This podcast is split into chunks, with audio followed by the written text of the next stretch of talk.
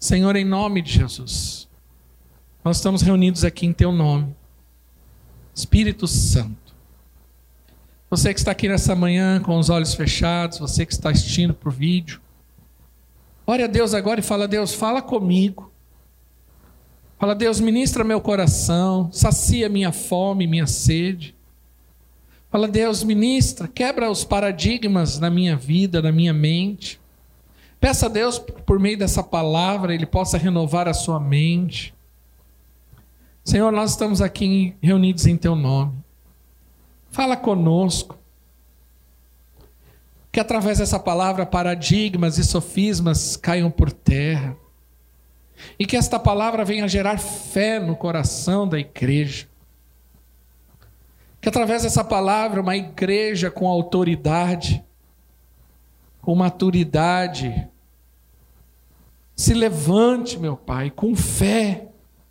Em tempos em que nós estamos vivendo, Pai, é necessário uma igreja com fé, uma igreja ousada, corajosa, de homens e mulheres dispostos a se levantar em meio às trevas e ser luz desse mundo, Pai. Espírito Santo, ministra as nossas vidas. Oh Deus, há uma presença do Senhor, feche seus olhos. Eu queria convidar você a orar em línguas. Ora em línguas. A Bíblia fala que quem ora em línguas edifica-se a si mesmo. Quem ora em línguas, ora pelo Espírito. Oh, racalabaxerebalabás.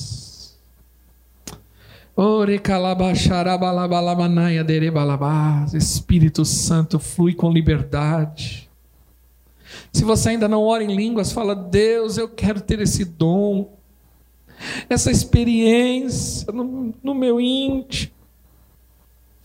Oh, presença bendita e gloriosa, Xarabacadaramanaya Lamas. Sinta o toque do Senhor sobre o teu coração, sobre a tua vida nessa manhã. Vai orando em línguas, vai orando em línguas, vai orando em línguas, igreja. Começa a orar em línguas, não tenha medo, não fique intimidado. Ore em línguas nesse momento, deixa o Espírito Santo fluir no meio da congregação dos santos neste lugar. Ah, xarabacadarabacarabaxarabalabás, enquanto você ora, deixa o Espírito Santo renovar o teu espírito. Deixa o rio do Senhor fluir no nosso meio, xarabacadalabás. Sinta o toque, sinta o toque do Espírito Santo, sinta neste momento.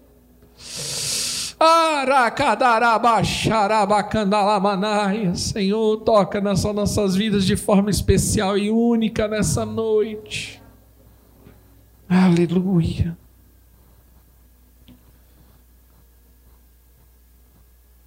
Atos capítulo 2, versículo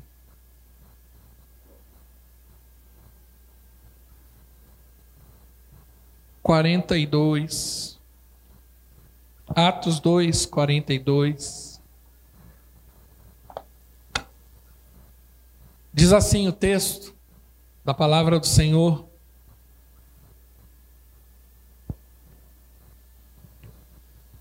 E eles se dedicavam ao ensino dos apóstolos. Diga ensino dos apóstolos.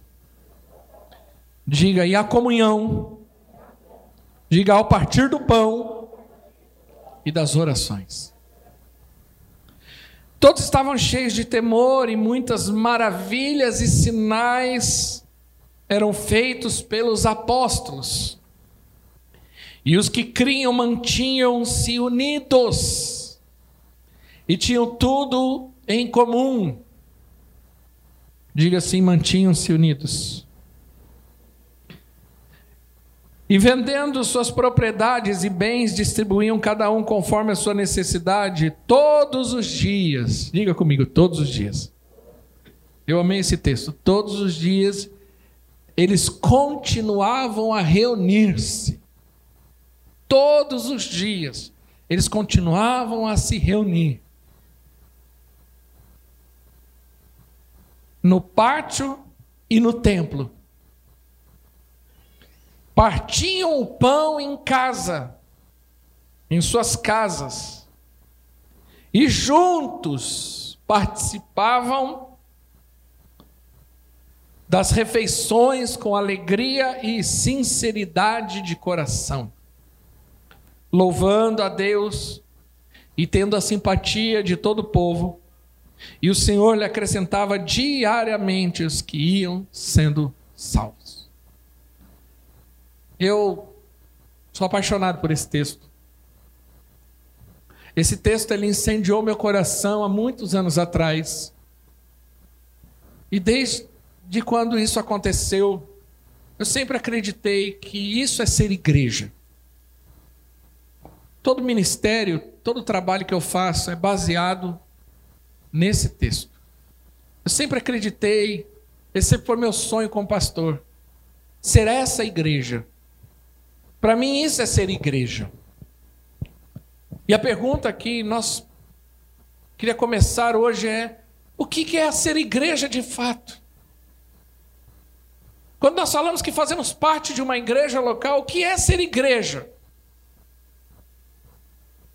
Espiritualmente, sim, fazer parte do corpo de Cristo, a igreja dos salvos, é a igreja dos remidos pelo sangue do Cordeiro, é o ajuntamento daqueles que têm convicção da obra redentora de Cristo na cruz e que vai para o céu. Mas ser igreja é muito mais do que isso. Não é apenas ter uma convicção pessoal, mas fala de ser participante de um grupo, de uma comunidade e essa igreja, ela não é apenas um grupo ou uma comunidade fechada em quatro paredes.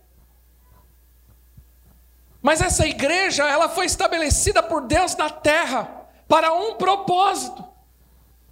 Se todos nós cremos que um dia seremos arrebatados, por que, que o Senhor não arrebata então antes?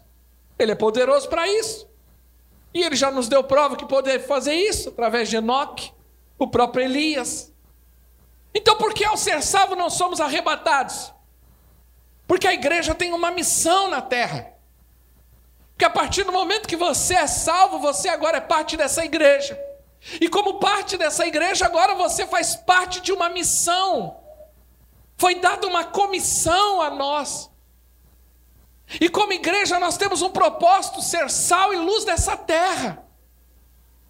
O mundo está em trevas. O mundo está perdido, o mundo jaz do maligno. Não há esperança, não há expectativa alguma do mundo. A esperança para esse mundo é a igreja, que é um farol no meio das trevas. O mundo está afundado no lamaçal do pecado. Para o mundo, o pecado é o natural. O mundo está em trevas, é cego guiando cego. Porém, a igreja é a luz do mundo. A igreja ela foi estabelecida para que, ao olharem para nós, eles vão enxergar esperança. O mundo é incrédulo por natureza, por isso que há tanto, tanta depressão, tanto suicídio, tanta angústia. Porque no mundo existem muitas drogas, e seja quais são, foram elas, ilícitas ou ilícitas. Porque é os sintomas de um mundo desesperado que precisa de alguma coisa para aliviar a dor, que é o pecado. Porque o pecado gera morte, e o salário do pecado é somente a morte. Por mais que o prazer exista, mas é um prazer momentâneo, mas no final é morte. Então a igreja ela foi colocada nesse contexto e foi estabelecida para ser como a arca no, nos dias de Noé. Enquanto o juízo está acontecendo, enquanto a morte, a arca tinha vida. Então, qual é o papel e qual é a função de nossa como igreja? De sermos uma comunidade aonde há esperança e principalmente aonde há fé. A Bíblia diz tudo que não é feito por fé é pecado. A característica da igreja é a fé, de perseverar, de insistir, de propagar a fé. Por que, que pregamos exaustivamente a palavra? Porque a Bíblia diz que a fé vem pelo ouvir a palavra. Então nós, como igreja, temos uma responsabilidade: pregar a palavra, em tempo, em fora de tempo. Porque só consegue se vencer esse lamaçal do pecado e sair dessa circunstância de trevas por fé. Não é por obras, não é fazendo coisas boas, não é sendo uma pessoa decente, não é, é praticando religião, mas é usando a fé. Quem crer e for batizado será salvo, é por fé, a salvação é por meio da fé na obra redentora de Cristo. Ou seja, cabe a nós, como igreja do Senhor, sermos propagadores da fé, não da desesperança, não da desgraça.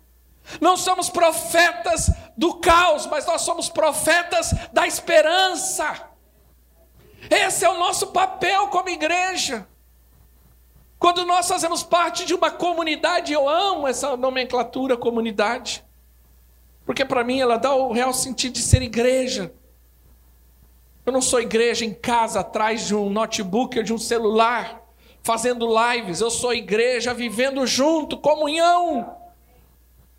Eu não sou igreja trancada no meu quarto com o celular fazendo parte de uma comunidade virtual, apesar de existir isso muito. Eu sou igreja, essa é o sentido para nós de ser igreja. E me assusta às vezes o comportamento da igreja, tanto com a igreja como os que são de fora. Então eu queria, através dessa mensagem, a gente ter um entendimento. Por que, que você está sentado aí e você diz que é parte dessa igreja? Porque se nós não tivermos isso clareza, irmãos, o mundo está sem esperança. E se não há esperança aqui dentro, aonde há esperança? Se não há fé aqui dentro, aonde haverá fé? Então nós precisamos, como igreja, nos posicionarmos, mas com o entendimento do que é ser igreja. Esse texto ele diz claramente que eles se dedicavam ao ensino dos apóstolos. Há quatro coisas aqui que eu queria falar. O que é ser igreja? É uma igreja dedicada ao ensino da propagação da fé. Quando fala que eles eram dedicados ao ensino, não é que eles eram dedicados ao ensino, eles não estavam ali abrindo escolas teológicas. Eu não sou contra. Acho necessário, fundamental, importante. Porém, quando fala que eles eram dedicados ao ensino, não era no conhecimento profundo das Escrituras, no sentido teológico da coisa. Mas era dedicado ao ensino dos apóstolos no sentido de pregação da fé, de propagar a palavra de fé, a palavra que levanta, a palavra que reanima, a palavra que fortalece, a palavra que traz esperança. Mas muitas vezes eu vejo irmãos que às vezes são mais incrédulos do que os próprios incrédulos. Que muitas vezes ao encontrar com outro na rua, no mercado, em vez de edificar, se autodestroem, porque não gera fé. A Bíblia diz que toda vez que eu me reúno, eu tenho que edificar os irmãos, que toda vez que eu abro a minha boca, eu preciso edificar os irmãos. E às vezes eu tenho visto comportamentos no meio da nossa igreja, essa palavra é para você, que não está em concordância com a palavra bíblica, que é edificar uns aos outros. O que eu tenho percebido, não na maioria do, do, da igreja, mas em muitos irmãos, é o medo, é a intimidação por conta de Covid, por conta de doença, por conta de morte. Eu queria hoje pôr o pé no chão dos irmãos, porque eu tenho visto muita viajada na maionese, vamos colocar assim. Nós precisamos entender qual é o nosso papel. Como crente dessa igreja, faz dessa comunidade. Que nós sejamos como Filemão. Olha o que Paulo diz a respeito de Filemão, Filemão versículo 7. Capítulo não tem, porque é só um. Olha o que ele escreve a respeito de Filemão, que eu e você possamos orar e falar: Deus, me deu o coração de Filemão. Seu amor me tem dado grande alegria e consolação, porque você, irmão, tem reanimado o coração dos santos. Irmão, nós estamos vivendo uma época onde o povo está sendo colocado goela abaixo uma informação de medo, de desesperança, de pavor. Então é muito comum você encontrar gente que está desanimado. E o nosso papel é reanimar esses irmãos. Não é concordar com o seu desânimo. Não é jogar mais água ou, ou mais um balde de água fria na sua fé, mas é trazer uma palavra de ânimo. Quem está entendendo, diga amém. Olha o que Paulo está dizendo dele: você tem reanimado o coração dos irmãos, porque eles estavam passando por perseguições, por dificuldades, e toda vez que nós temos dificuldades, perseguições, lutas, perdas, nós desanimamos. E aí a gente precisa de alguém que nos dê ânimo, que nos dê uma palavra que diga: levanta, irmão, Deus é contigo, Deus não vai te abandonar. Ah, mas o Covid, eu conheço alguém que conhece alguém que pode estar no hospital. Amém, eu entendo isso, irmão, mas não é nosso papel, nosso papel, irmão. Fica firme. Mil cairão ao teu lado, dez mil à tua direita e você não vai ser atingido. Deus é contigo, Ele tem uma promessa. É essa palavra que nós temos que dar aos irmãos. O que nós estamos fazendo nesses meses todos é justamente isso. Por quê, irmãos? Você percebeu que o governo parou algumas atividades, mas não parou a igreja dessa vez, graças a Deus, por quê? E colocou atividade necessária. Porque a igreja é necessária. Nós estamos vivendo um tempo onde as pessoas estão sem esperança, sem expectativa. O negócio que era para nós na nossa cabeça inicialmente durar 15, 20 dias, já estamos há quase um ano. E não pense que vai melhorar. E não tem expectativa de que não, vai voltar tudo ao normal, é só tomar a picadinha. Não é isso. Estou nem preocupado com isso. Agora, de lá para cá, basicamente foi isso que nós fizemos: é animando os irmãos, é um aos outros, edificando. Quantas vezes eu tive que aconselhar irmãos? Por quê? Porque tem muita gente desanimada. Há uns meses atrás eu vi uma reportagem que no Japão teve um mês que morreu mais gente por suicídio do que por Covid.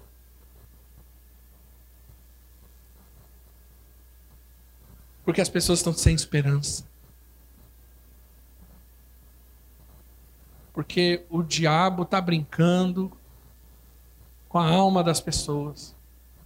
E as pessoas estão perdendo a fé. Porque ninguém sabe mais do que acreditar.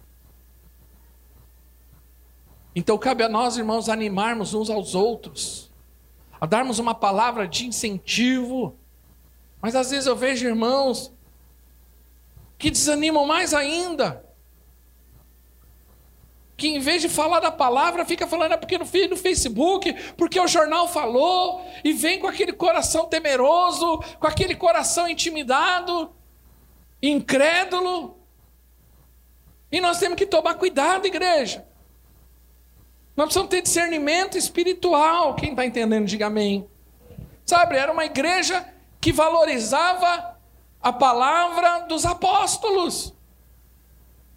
Aquilo que os apóstolos falavam para ele era o que acontecia, era lei no coração e na fé daqueles homens. Mas hoje, infelizmente, tem gente que está valorizando mais o William Bonner.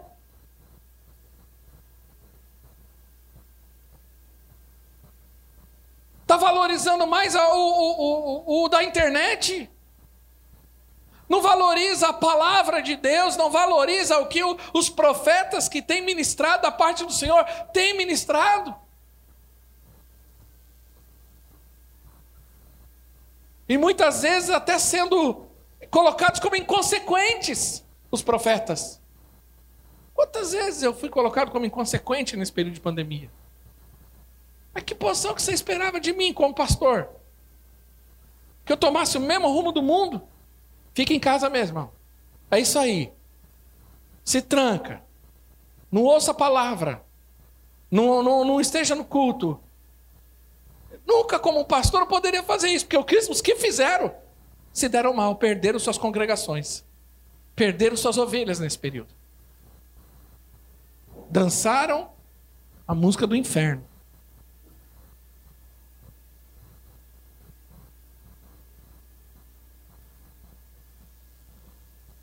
Além de se dedicar ao ensino dos apóstolos, a Bíblia diz que eles viviam em comunhão. Eles se dedicavam aos ensinos dos apóstolos e na comunhão. O que, é comunhão? É compartilhar. Para mim, pessoalmente, a grande força da igreja é a comunhão, é o estar junto. Para mim, a força da igreja está aí. Todas as estratégias do diabo, basicamente, é para separar a igreja, é para distanciar a igreja. Perceba que quando nós estamos mal debaixo de um ataque do diabo, o primeiro sentimento que nós temos é: eu não vou para a igreja, eu não vou para o culto, eu não vou para a cela, eu não vou me reunir. Provérbios diz que aquele que se isola se insurge contra a verdadeira sabedoria. A verdadeira sabedoria é Cristo primeiro sentimento de alguém que está debaixo de um ataque de Satanás é: se isola, fica sozinho, não viva mais em comunhão, não quero mais ir para o culto, não quero mais participar. Porque o grande poder da igreja, a vida da igreja flui por meio da comunhão. Salmo 133 diz que é por causa da comunhão que Deus derrama a bênção. Existem bênçãos, unções especiais, olhos especiais que são derramados por meio da comunhão. E a igreja de Atos era uma igreja poderosa, porque era uma igreja que estava o tempo todo junto. Quantas vezes nesse texto nós percebemos e o tempo todo junto, comiam junto, ficavam todos os dias juntos. Porque o poder da igreja está na comunhão. Mas infelizmente, parece que nos dias de hoje tem alguns irmãos que não entenderam isso. E perderam a empatia pelas pessoas se isola.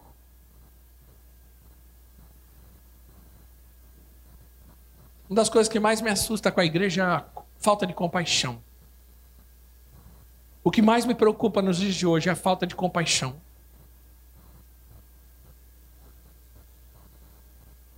E o que eu falar pode ser mal interpretado, mas eu estou aqui exposto. Então, faz parte. Porém, eu vou dizer uma coisa para você. A falta de compaixão pode matar pessoas. Muito mais do que Covid. Porque a falta de compaixão sempre vai ser. vai caminhar com a rejeição. E o que me assusta às vezes é a falta de compaixão de alguns irmãos. Com o pretexto de se autopreservar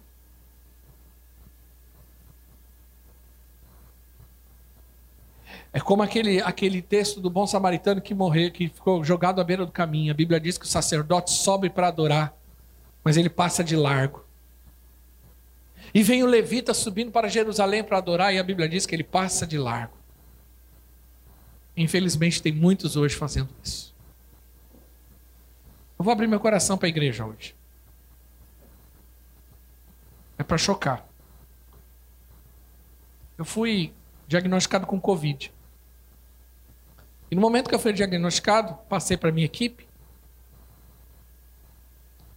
E na hora eu falei assim: eu vou avisar a igreja, vou comunicar a igreja, até pela igreja orar por mim. E uma pessoa da minha equipe falou assim: Pastor, eu acho que você não deveria falar. Eu falei: Por quê? Ele falou: Acho que algumas pessoas podem ficar meio assim. Eu falei: Não, eu entendi, eu ouço. Mas eu falei: Eu vou falar mesmo assim. Eu sempre trabalhei na transparência. Eu não, como que eu ia justificar ficar duas semanas, acho que fora, se fosse necessário? É... Mas aí eu segui o caminho de falar ser transparente. Mas eu confesso a vocês que teve alguns momentos que eu quase que eu me arrependo. Porque era perceptível o comportamento de alguns irmãos. Eu acho que Deus me permitiu passar por isso porque eu entendi o que é um leproso na Bíblia. Eu entendi a mulher do fluxo de sangue, que não podia ser tocada. Porque foi assim em alguns momentos. Alguns momentos. Foi a sensação que eu tive. Covid? O que eu estou dizendo é o seguinte: percebemos isso. Não, não vou no culto. Pastor estava com, com Covid. Ele falou, estava, mas não estou mais, meu.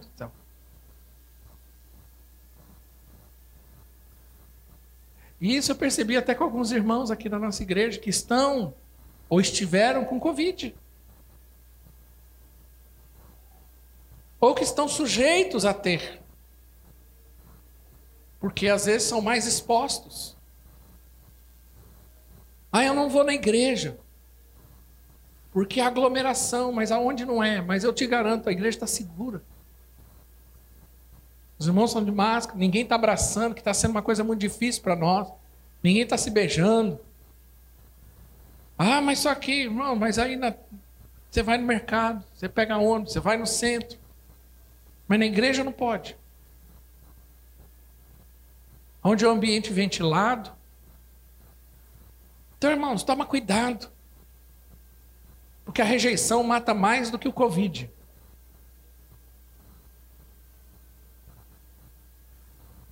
E às vezes a própria igreja tem feito isso, passado de largo. Porque não percebeu o mal que está fazendo. A Bíblia diz que não havia necessidade.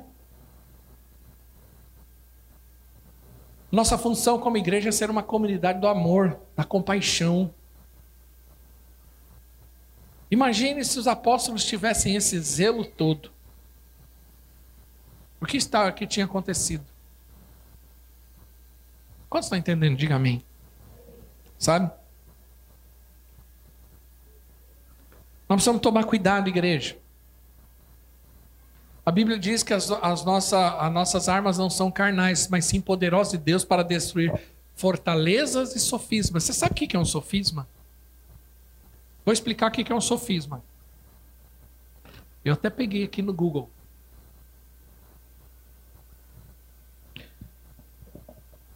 É um argumento ou um raciocínio concebido com o objetivo de produzir a ilusão da verdade. Ilusão da verdade. Que, embora simule um acordo com as regras da lógica, apresenta na realidade uma estrutura interna inconsistente, incorreta e deliberadamente enganosa. O que é um sofisma? É uma mentira que parece verdade. Eu estou dizendo aqui porque eu sei. Até posso sofrer retaliações, mas eu vou falar mesmo assim. Eu conversei com um médico semana passada. E ele falou uma coisa para mim que me chamou a atenção. Ele falou, pastor, nada que alguém disser nesse momento é verdade. Então, se falar, não, se tomar isso dá certo, se tomar aquilo dá certo. Nada. Então, a gente tem que tomar cuidado, pôr o pé mais no chão, porque senão a gente fica cheio de sofismas. Mentiras que parecem verdade. Porque você percebeu como cada um tem a sua verdade agora em relação principalmente à doença? Não, mas se fizer isso, dá certo. Se fizer aquilo, dá certo. Dá nada. Ninguém. Porque se desse certo, os números tinham mudado. Ah, não, mas eu tomei esse tal medicamento. Ok, glória a Deus. Mas eu tomei e fiquei. e tive. Então não devo tomar? Não, não estou dizendo isso. Não quero ser inconsequente de forma alguma. Eu estou dizendo o seguinte: o perigo não está aí, o perigo está na, na rejeição por conta da sua verdade. A sua verdade é o seguinte: para mim funciona a máscara, vou dar um exemplo. Para mim funciona a, a tomar o remédio tal, para mim funciona ficar em casa. Ótimo. Mas não condene quem não está fazendo, porque também não é total verdade isso. E o perigo está assim, um condenando o outro, entrando nesse jogo. E trazendo condenação, às vezes, para dentro da igreja, para a própria igreja. Eu vou te falar uma coisa. A coisa mais saudável para a tua vida hoje é a igreja. Em todos os lugares nós corremos riscos, todos os lugares. Inclusive dentro da sua casa trancado. Agora, o único lugar que você corre risco, mas também você é edificado é a igreja. Você está entendendo onde eu quero chegar? Em todos os lugares nós corremos risco. Eu não estou dizendo que não há risco estar aqui. Há. Mas há risco estar em muitos lugares, porque não tem controle absoluto sobre isso. Porque se tivesse, já tinham controlado. Vai por mim.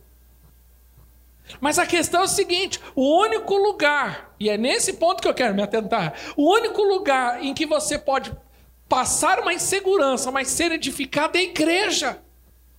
Seu coração ser cheio de fé é estar na igreja, como igreja, praticando a comunhão.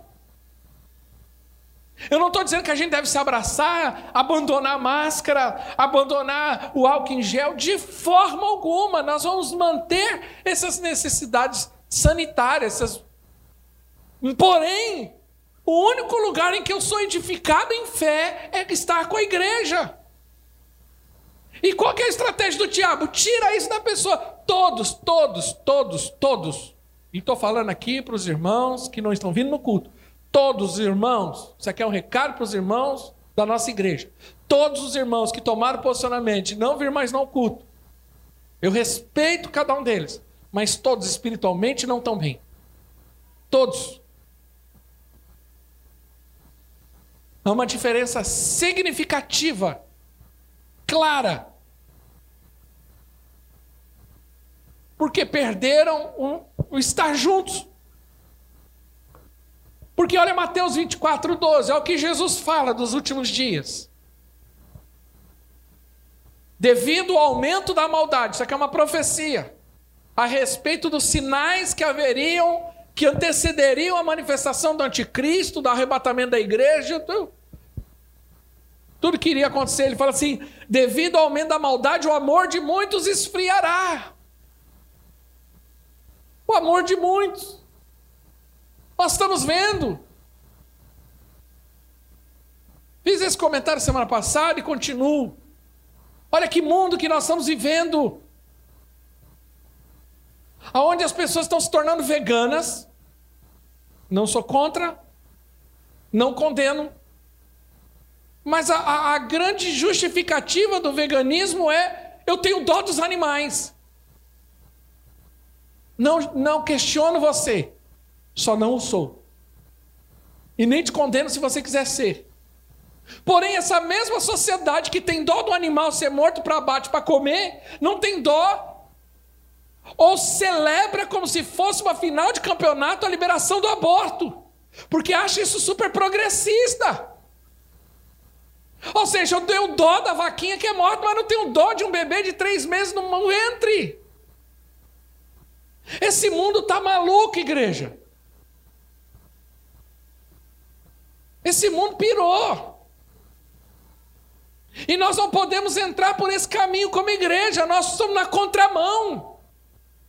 Nós precisamos ser a igreja que ama, que é pela vida sempre.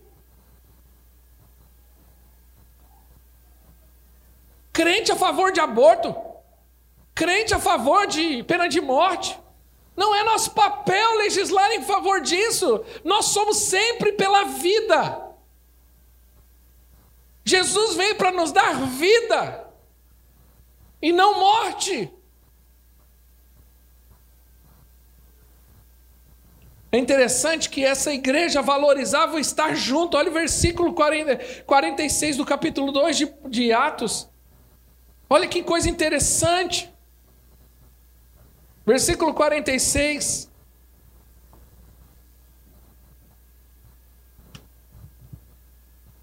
E todos os dias, eu amei esse texto, todos os dias, capítulo 2, versículo 46. Todos os dias continuavam a estar juntos. Eles continuavam a se reunir, eles eram insistentes. A igreja já ia começar a sofrer perseguições, mas a igreja estava lá. insistindo, perseverando, estar juntos. Irmãos, igreja, é tempo de nós perseverarmos pela unidade.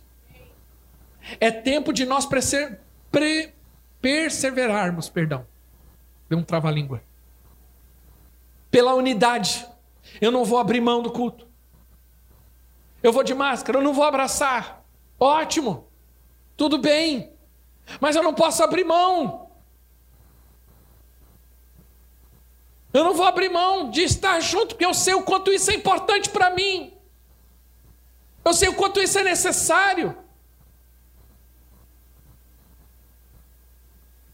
Porque a igreja, às vezes, ela está se esfriando e está perdendo a oportunidade de amar. Essa semana eu vi uma postagem de um cristão colocando casal homossexual adota três crianças, sei lá. E aí as pessoas, que absurdo, que absurdo. É absurdo, mas o que você tem feito pelas crianças? É um absurdo, é um absurdo, porque que ambiente que vai crescer? A cabeça de uma criança num ambiente desse. Mas quando é para liderar uma, uma célula de criança, não se dispõe. O mundo está fazendo isso, mas a igreja está se omitindo. A igreja está se omitindo com a geração mais nova. Porque acha bobeira ficar gastando tempo e dinheiro. Então é melhor gastar tempo e dinheiro com holofote, com, com show gospel, do que com criança, porque criança não dá lucro, criança só dá trabalho e prejuízo. Nesse aspecto. Na matemática é isso, é que nem filho. Filho dá lucro? Não. Ah, pastor, mas depois cresce, aí dá mais prejuízo ainda. Ter filho é assim. Mas você faz por amor. Por isso que a Bíblia diz que Deus amou o mundo de tal maneira que deu. O coração do pai é sempre dar. Mas os filhos segura aí, viu? Os filhos, né? Eu também quero, então me dá calma, não é assim. Não vou falar sobre educação de filhos, relação de pai. Eu estou dizendo que eles perseveravam juntos. Eles sabiam da importância de estar junto, de participar, de praticar a comunhão. A terceira coisa que essa igreja fazia, perseverava na doutrina dos apóstolos. Ela vivia em comunhão, mas ela também orava, orava junto. Porque sabia o poder da unidade da oração e, e o poder da oração da igreja. A oração individual é boa, ela é boa, mas a oração coletiva é poderosa. Jesus falou assim: onde estiver mais de dois ou três reunidos, ah, mas a Bíblia diz que entra no teu quarto, se tranca. Ótimo, essa oração é necessária. Isso aí é o nosso devocional. Isso fala da minha vida espiritual pessoal, que eu tenho que desenvolver todos os dias a minha intimidade com o Senhor. E intimidade é sempre no individual, não existe intimidade coletiva, ok? É como um casal, né? É individual, não é coletivo. Mas quando a igreja está reunida, quando a igreja ora junto, quando nós compartilhamos um com os outros, há um poder glorioso aí. Olha o que diz ali Atos capítulo 5, 4, perdão. Atos 4, 32. Atos 4, 32, ó. E da multidão dos que creram, era uma mente e o coração. Ninguém considerava unicamente as coisas não, não é esse texto ainda. Deixa eu achar aqui que eu vou.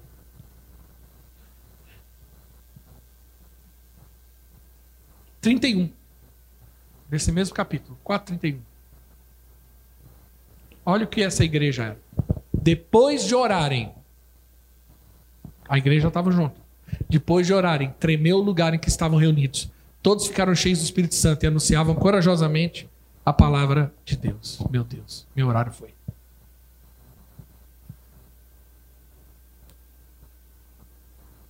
Ah, Eclesiastes capítulo 4, abre esse texto, eu preciso ler. Na NVI. 4, 8. Olha o que esse texto diz. Eu sempre li, confesso aos irmãos que eu sempre li esse texto no contexto para casal. Eu uso ele muito para casal. Mas na verdade ele não fala exatamente de casamento. Ele fala sobre unidade. sobre o estar junto. Ele diz assim, ó. Havia um homem totalmente solitário e não tinha filho nem irmão.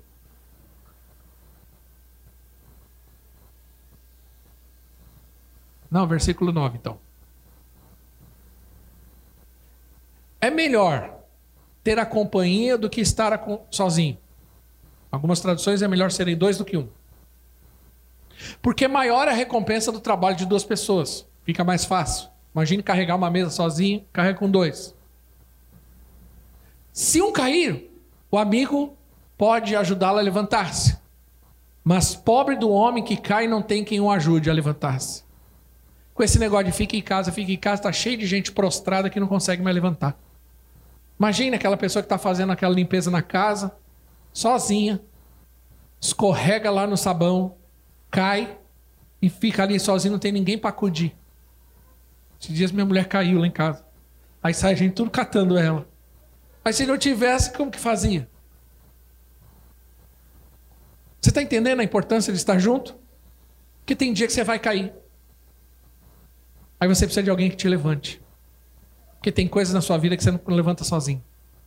Você precisa de alguém. Próximo. Se dois dormirem juntos, isso é só para casal, por favor, vão manter-se aquecidos. Como, porém, manter-se aquecido sozinho, mas espiritualmente. Espiritualmente não dá para ser um crente cheio do Espírito Santo sozinho, trancado num quarto. O que aquece é estar junto. A brasa fora do braseiro apaga, mas quando você coloca junto, às vezes naquele dia a minha brasa não está tão quente, mas o outro está mais quente e a gente se aquece e um ajuda o outro. Acho que no versículo seguinte, acho que termina dizendo: Um homem sozinho pode ser vencido. Olha o perigo, olha a estratégia do diabo.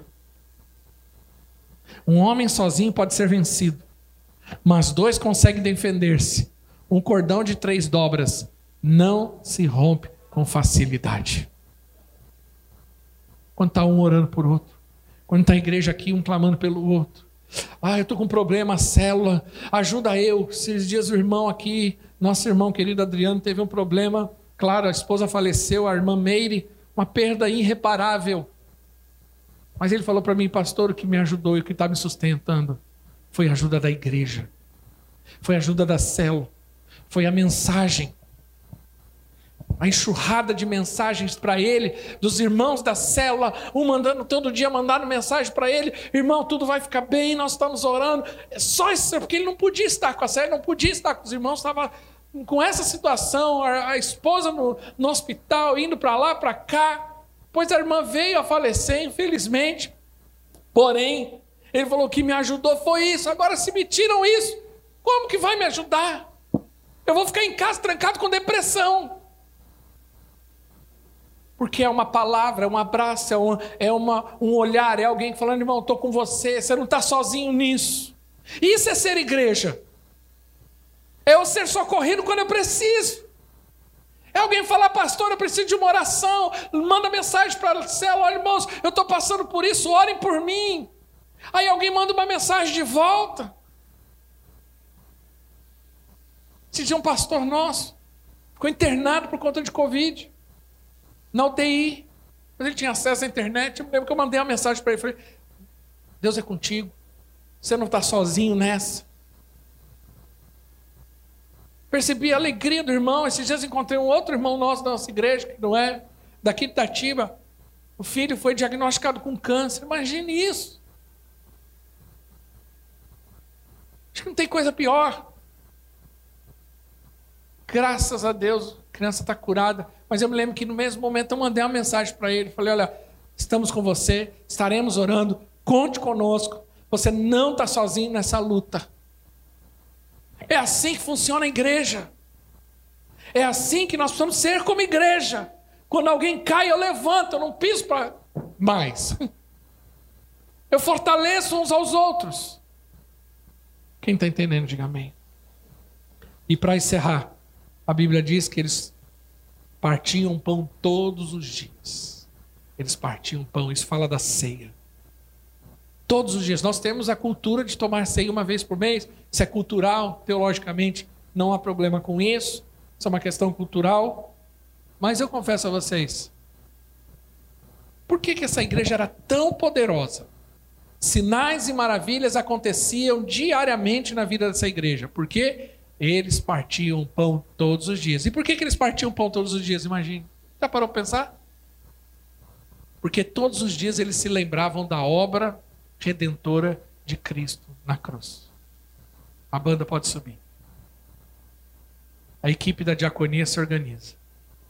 Olha aqui para mim, eu queria caminhar para o final. Hoje eu excedi um pouco do horário, me perdoa. Mas por que que eles todos os dias se reuniam para tomar ceia? Porque todos os dias eles lembravam da obra de Jesus, eles olhavam para a cruz. Jesus falou que na ceia você tinha que fazer memória dele. Então a ceia eles eles lembravam do que Jesus tinha feito. E por quê? Porque eles estavam passando por dificuldades. Era um tempo difícil, eles estavam sob o domínio do Império Romano. Não era fácil.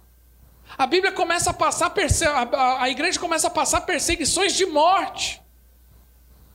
As pessoas eram jogadas nas arenas, aos leões, com famílias inteiras, passando necessidade, passando fome, dificuldade, perseguições.